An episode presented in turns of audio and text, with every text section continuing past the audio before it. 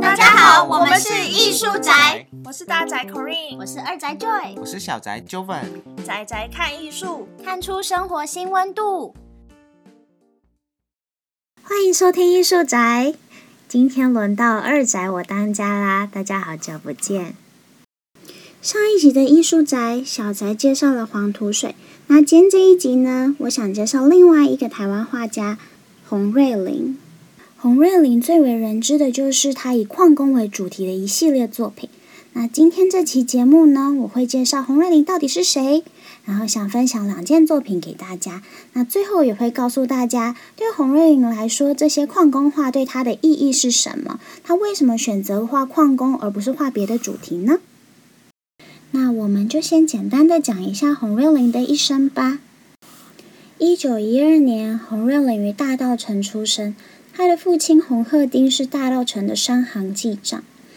那洪瑞麟他对中国传统绘画一点也不陌生，因为从小他就看着他的父亲写字画画。当父亲在写字的时候呢，洪瑞麟就会帮忙磨墨，在一旁看着他的父亲如何运笔构思，如何的做出一件件作品。他进入艺术接受教育，在日治时期，艺术是民间所筹办的学校。所以学生能够接受日语和汉语的教学。洪瑞麟曾经说过，在那段时间，有几位老师带给他很大的影响，也是他首次接触到了人道主义思想。一九二七年，洪瑞麟十五岁，他进入台湾绘画研究所学习。研究所是由倪蒋怀出资的。在研究所的期间，他与石川清一郎学习绘画。石川清一郎经常带领学生外出写生，他教导学生要从自然中观察一切现象，而不要依靠画册。那洪瑞麟深受他的影响。除了洪瑞麟之外，当时也有许多画家在此向石川清一郎学习，例如张万传、陈德旺、蓝应鼎、李石桥和陈植棋。那在现在留下的照片也可以看到当时学习的情形。可以看到学生对着石膏像素描，而石川清郎老师就在旁边监督。刚提到张万传跟陈德旺，他们呢跟洪瑞麟不仅是在研究所学习的伙伴，也是日后去日本留学的同伴，更是未来一生当中的好友。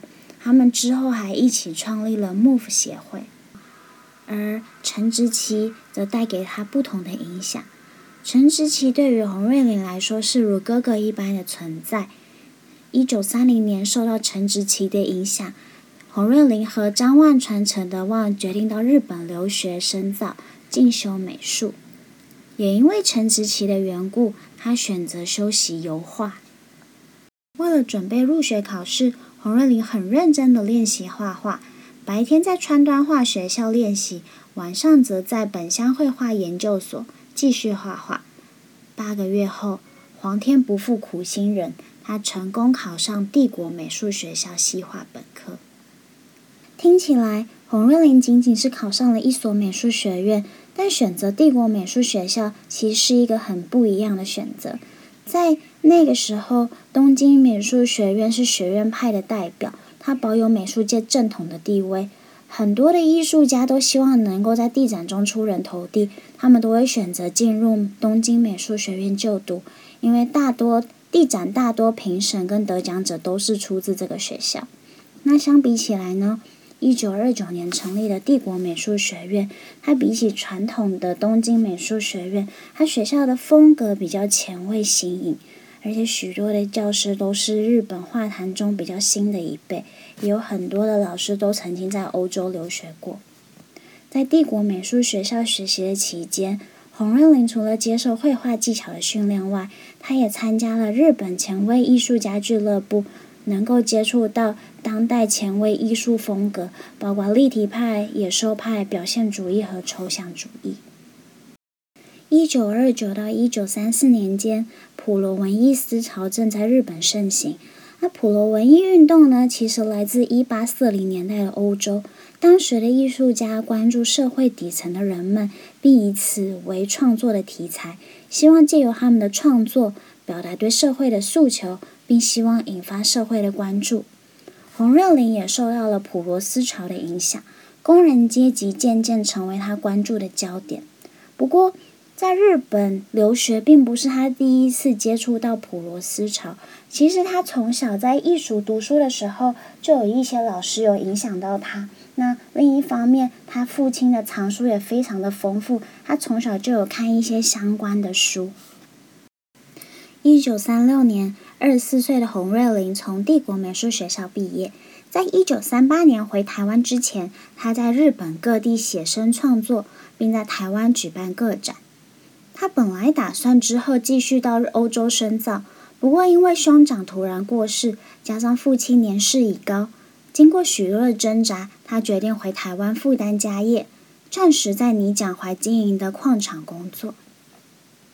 本来只是当做过渡期，没想到他一工作竟然在矿场工作了三十多年，矿场的生活也成为他重要的创作来源。在矿场工作的经验，让他能够亲身体验。也有机会能够近距离的观察劳动者，因此在他的创作当中，人物的姿势都非常的生动。一九七二年，洪若琳从矿场退休，退休后，他与好友们在各地旅行创作。一九九六年，黄瑞麟在美国过世，享年八十四岁。在刚刚的介绍中，可以发现，在黄瑞麟的一生中受到许多影响，并慢慢形成他自己的风格。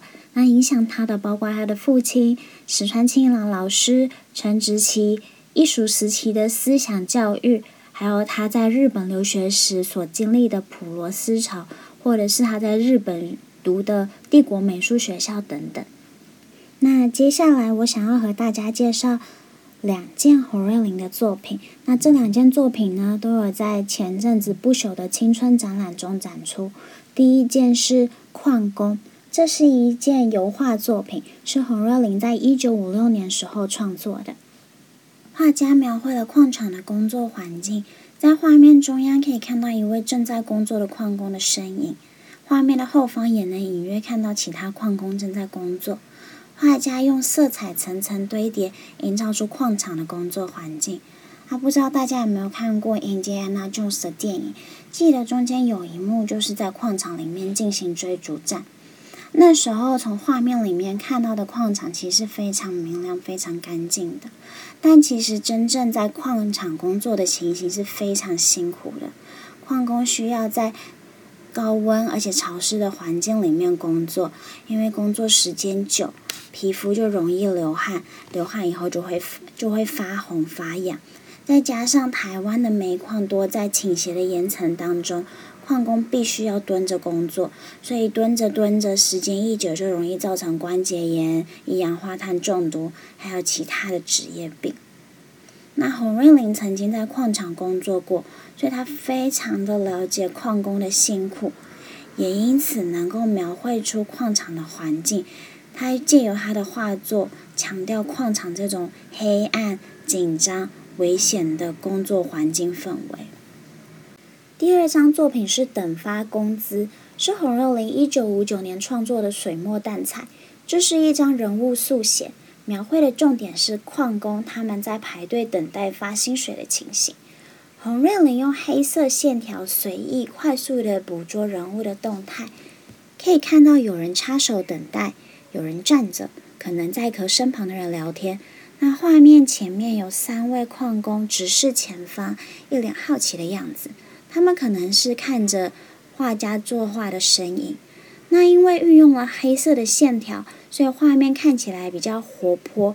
比起第一张的矿工，他的气氛比较轻松。在矿场作画其实非常不容易，为了能够在矿场里面快速的完成作品，洪瑞麟他自己研发了许多轻便的画具，例如用主管装笔呀，底片盒装墨汁。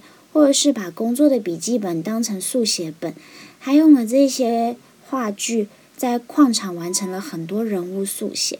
那有的时候他甚至会直接把记账本翻过来开始作画。那从这样子你就可以看出，其实洪瑞麟在创作的时候他是非常的随性的。最后，我想说说为什么洪瑞麟选择了矿工的题材，这对他来说是什么样的意义？对洪瑞林来说，矿工画不仅是绘画的题材，也是他的生活缩影。绘画记录了他的生活、工作情形，包括危险的环境、职业伤害等等的现实。所以，他其实是矿场工作的参参与者，与矿工一同辛苦工作，一同欢笑。但同时，他也是观察者，用他自己的画笔记录下工作中的点点滴滴。他曾经说：“我用一支笔将他们的点点滴滴留了下来，我的画就是他们的日记，也是我的反省。”他认为，踏实努力生活的人们就是美丽的所在，所以他画下矿工的生活，其实也是表达对劳工的尊敬。他也说过，一生坚持或许对别人来说是种固执，但对画家来说却是一种真诚的奉献，也是表达敬意的方式。劳动者的生活其实不容易被外人所理解，因为我们没有亲身体验，不能理解到底有多辛苦。但借由观看洪瑞林的画作，也许我们能够稍微体会到这些艰辛，以及画中人物们的生命力。好啦，今天节目就到这边，希望你们会喜欢。还没有追踪脸书和 IG 的朋友，赶快追起来哟！也欢迎订阅我们的频道。